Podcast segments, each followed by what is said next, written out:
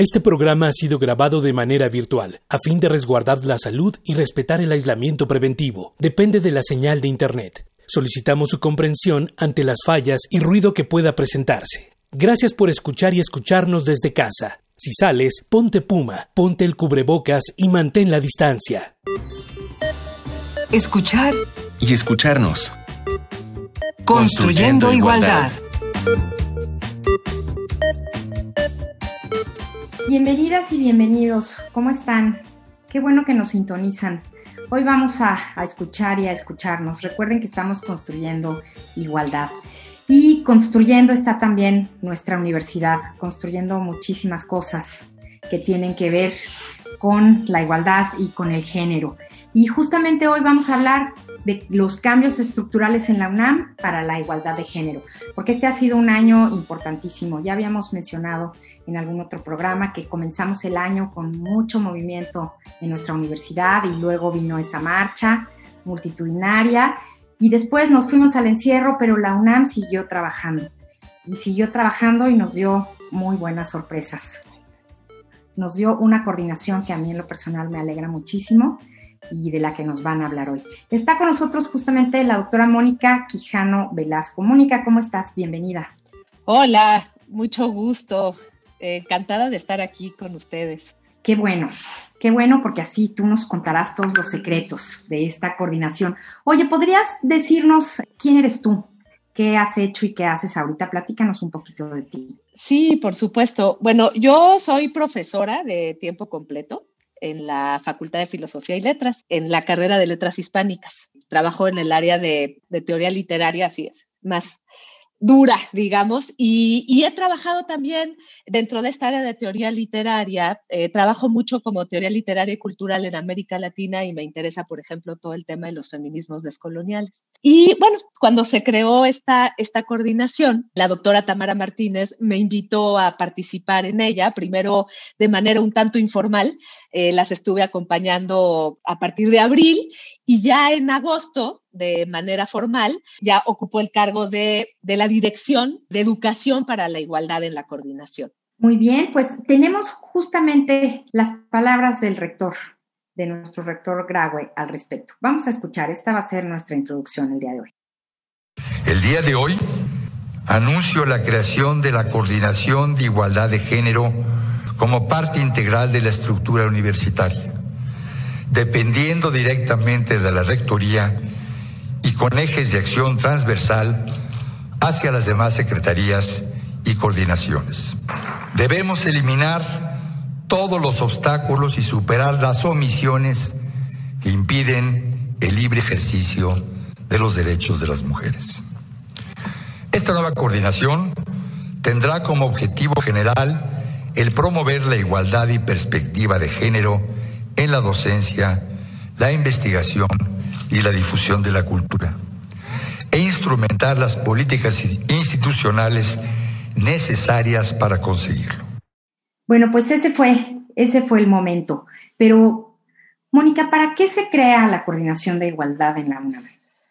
Bueno, la coordinación para la igualdad de género habría que decir que es de muy reciente creación porque se crea en marzo, en marzo de este año y quizás la finalidad principal con la que se crea es para consolidar y para transversalizar la política institucional en materia de igualdad de género, pues en todos los niveles universitarios, ¿no? Y por otro lado también se crea para poder enlazar y para poder articular pues todo el trabajo de las entidades, de las dependencias universitarias a favor de la igualdad sustantiva, para la prevención de la violencia por razones de género, para la construcción de masculinidades no hegemónicas, así como también para, para ir construyendo un, un modelo comunitario más igualitario, abierto, incluyente. Yo diría que a grandes rasgos, para esto se, se crea eh, esta coordinación, ¿no? Porque la UNAM ya venía haciendo acciones desde hace ya varios años en favor de la construcción de políticas más claras sobre la igualdad de género, ¿no? O sea, ya se había avanzado, digamos, en la institucionalización de estas políticas, por ejemplo, con la creación en 2010 de la Comisión Especial de Equidad de Género del Consejo Universitario, ¿no? que esperemos que prontamente cambie ya a Comisión Especial de Igualdad de Género, la creación de los lineamientos para la igualdad de género en el 2013, del documento básico para el fortalecimiento de la política institucional de género de la UNAM en el 2018. También se habían creado ya eh, normativas y estructuras para, eh, específicamente para la atención a los casos de violencia de género. Por ejemplo, pues la creación del protocolo para la atención de casos de violencia de género en el 2016, la creación de las, de las UNATS, que, cuyas funciones ahora pasarán a la Defensoría, pero bueno, tengo entendido que, que habrá otro programa de charla con la defensora que me parece excelente y muy importante. pero faltaba dentro de la estructura de la universidad una instancia en la administración central que justo tuviera como función diseñar estas políticas, pero sobre todo encargarse de que estas políticas, de que la normativa esta de la que hablé, acabo de hablar, pues pueda bajar a las comunidades, ¿no? O sea, pueda tener efectos transversales para que de facto la perspectiva de género pues se incorpore, ¿no? En, todos los niveles de la vida universitaria obviamente pues para, para combatir las desigualdades por razones de género. La pregunta sería, ¿qué es la transversalización? Ah, es, es, una muy buena pregunta. Digamos que en el lenguaje, digamos, en la teoría sobre género y cuando se trabaja el, el, género en las instituciones, hablamos de institucionalización y de transversalización. Entonces, la institucionalización sería como cómo se empiezan a incorporar en la institución normativas, estructuras, ¿no? En este caso, que están directamente diseñadas para alcanzar la igualdad de género en la institución, en este caso en la UNAM. Y la transversalización es hacer, digamos, que estas políticas estas normativas, pues realmente lleguen a la comunidad, ¿no? O sea, que puedan funcionar de facto, que atraviesen toda la vida de la institución, porque no sirve de nada que podamos tener, y eso lo sabemos, por ejemplo, en materia de violencia de género, podemos tener una legislación excelente, pero si esa, si esa legislación no baja, si no, si no se cumple de facto, pues no tiene ningún sentido. Entonces, la transversalización está pensada efectivamente en eso, ¿no? O sea, en cómo bajar esas políticas y hacer que realmente atraviesen la vida de la, de la institución y, por supuesto, de la comunidad que forma parte de la institución. O sea, como si la esparciéramos. Así es, exactamente. Muy bien. ¿Y qué va a pasar en la vida universitaria, en la vida real, en, la vida de las y los estudiantes, las y los académicos? ¿Qué, va a pasar con la coordinación? O sea, ¿cuáles funciones van a tocar la, la vida diaria de la universidad? Hay varias cuestiones, ¿no? Quizás la primera, que era lo que comentaba hace rato, tiene que ver con, con esta función de, de empezar a articular y empezar a enlazar a las distintas actores, actoras de la universidad, pero también a las distintas dependencias y a las distintas entidades, porque, ¿cómo decirlo? Como, como antes no existía una instancia de alguna manera que centralizara y pudiera dar seguimiento a que, a que se esparcieran, a, transversalizar estas políticas, pues estaba un poco atomizado todo este trabajo, ¿no? Entonces, quizás la primera función es poder enlazar, es hacer una, una función de red, de articulación, ¿no? O sea, que permita enlazar a las distintas entidades, pero también al, trabajo que se ha hecho, por ejemplo, enlazar eh, a las especialistas en, eh, este, en materia de género que tiene esta universidad, que son muchas, para que sus reflexiones, para que sus propuestas pues alcancen, lleguen también al resto de la comunidad. Quizás esa es una de las, de las funciones principales. Y la otra es abrir canales de escucha. Creo que ese es el otro tema que me parece fundamental mantener un trabajo muy cercano con las comunidades a través de distintos mecanismos, ¿no? O sea, de foros, de diagnósticos cuantitativos, de diagnósticos cualitativos, de encuestas, de reuniones con los distintos grupos y, por supuesto, con el trabajo con las comisiones internas de igualdad de género que forman parte, que son representativas de la comunidad y que estarán en cada entidad y en cada dependencia. Muy bien, pues mucho, mucho que hacer. Hay que reunir todo esto para darle salida para toda la comunidad universitaria. Pues tenemos nuestra propuesta musical. Cada programa elegimos un tema que nos haga pensar y que se relacione de alguna manera con lo que estamos hablando. Hoy elegimos una canción de Vanessa Martin que se llama Hablarán de ti y de mí. Vanessa Martín nació en Málaga, España, es una cantante, poetisa y compositora española. Vamos a escuchar lo que nos dice Vanessa Martín.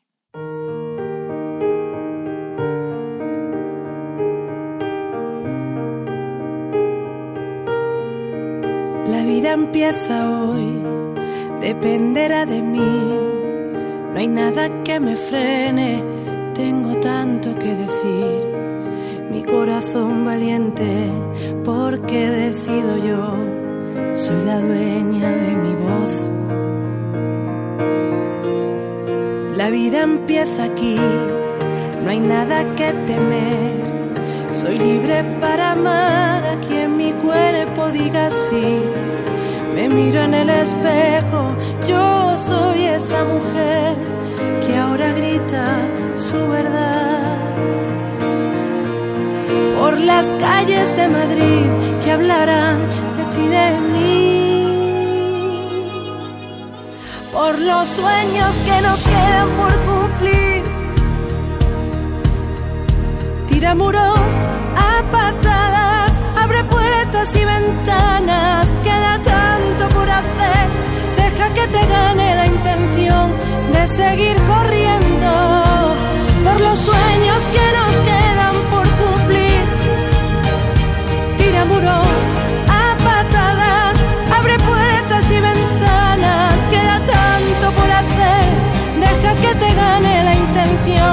intención. Juega a parar el tiempo. ¿Has vivido alguna vez algún beso escondido? Abrazos perseguidos, miradas furtivas que siempre adivinan.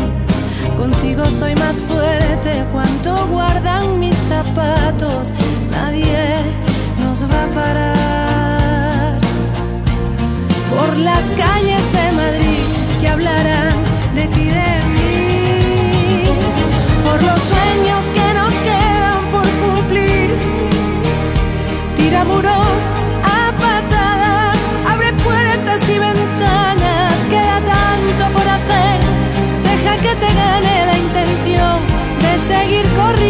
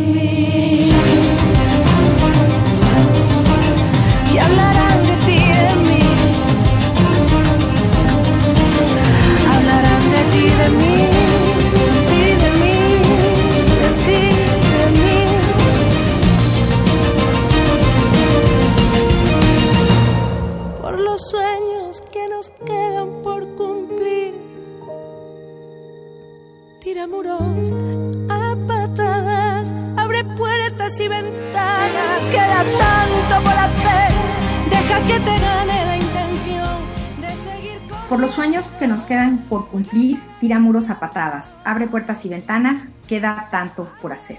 Por las calles de Madrid que hablarán de ti y de mí. Esta fue Vanessa Martín.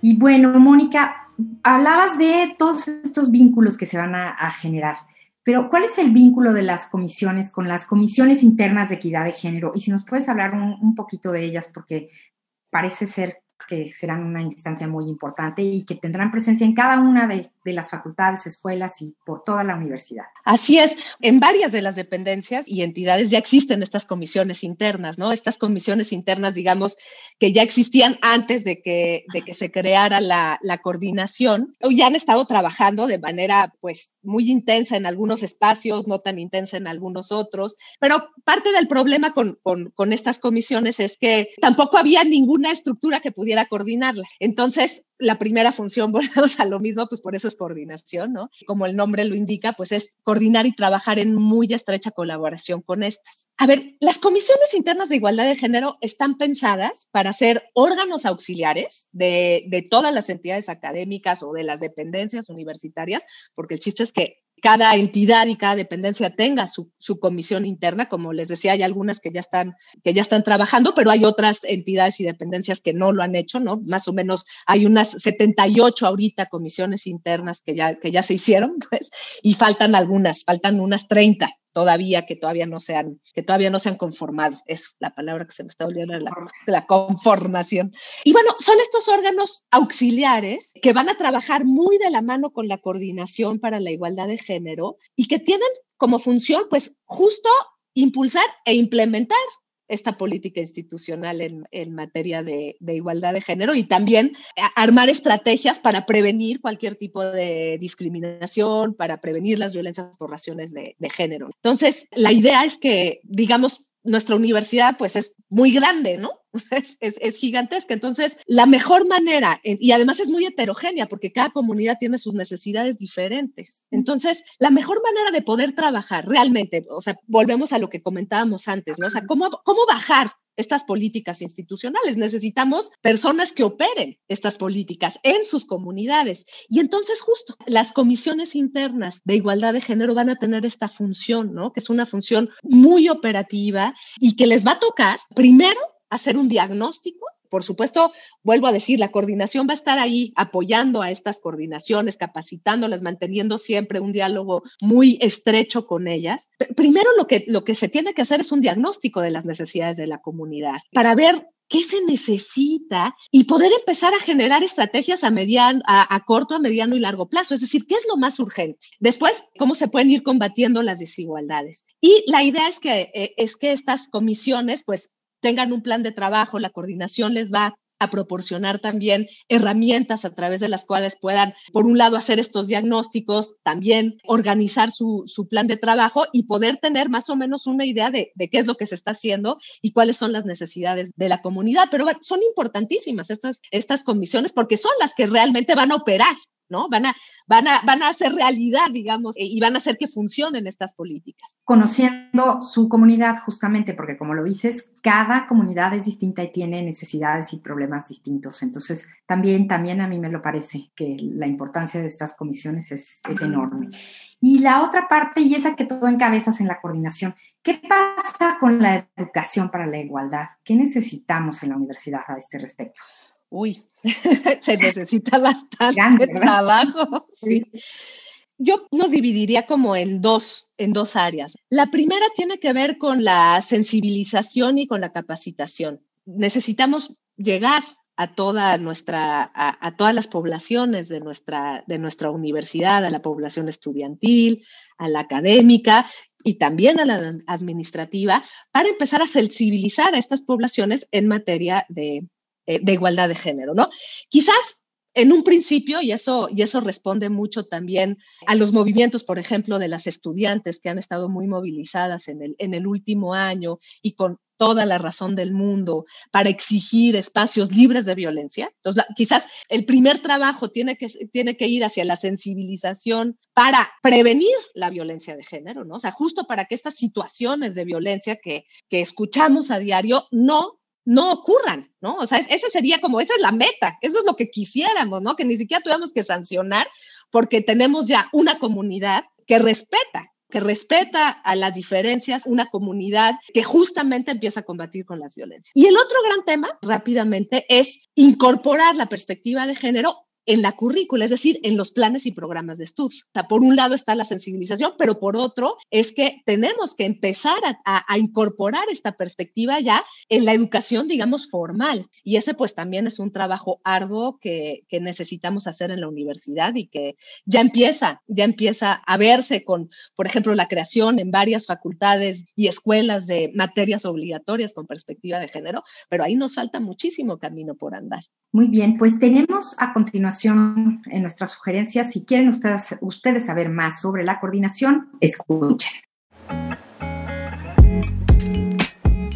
Erradicar la violencia de género es tarea de todas y todos. Por ello, la máxima casa de estudios, este 2020, ha creado la Coordinación de Igualdad de Género, con el objetivo de implementar las nuevas políticas institucionales en materia de prevención de violencia de género la primera acción de la coordinación fue convocar a foros por escuelas, facultades y sistemas de investigación para conformar el Congreso Universitario sobre Género. Tamara Martínez Ruiz es la actual directora de esta coordinación y si te interesa conocer más, te invitamos a visitar su página web coordinaciongénero.unam.mx o ponte en contacto a través de su correo igualdaddegénero.unam.mx.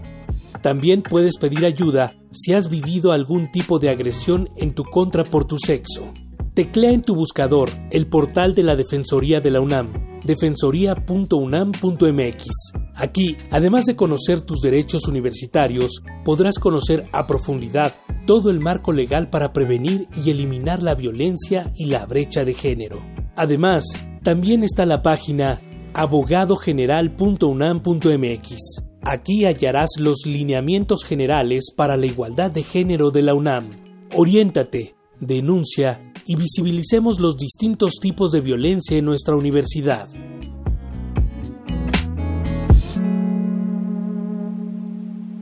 Mónica, ¿cuáles son las problemáticas más urgentes que debe atender la coordinación? Así, lo que llegaron ustedes y dijeron, esto va primero. Yo creo que la, ahorita la más urgente es poder coadyuvar en la, en la prevención de la violencia de género, ¿no? Lo, que comentábamos justo hace un momento. A ver, creo que sí es muy importante también eh, quizás como entender que, esta coordinación pues surge como también una respuesta, yo creo, a toda una, a, a muchos años de un trabajo, digamos, de académicas, eh, feministas, que han logrado, o sea, porque yo sí creo que todos los logros, digamos, en términos de, de cómo se ha ido incorporando la perspectiva de género, lo que comentamos al principio, ha sido el, el logro de, digamos, del activismo de las académicas feministas en esta universidad y también de las estudiantes. Y creo que justo los movimientos de, de estudiantes que han, que han, estado muy activos desde el 2016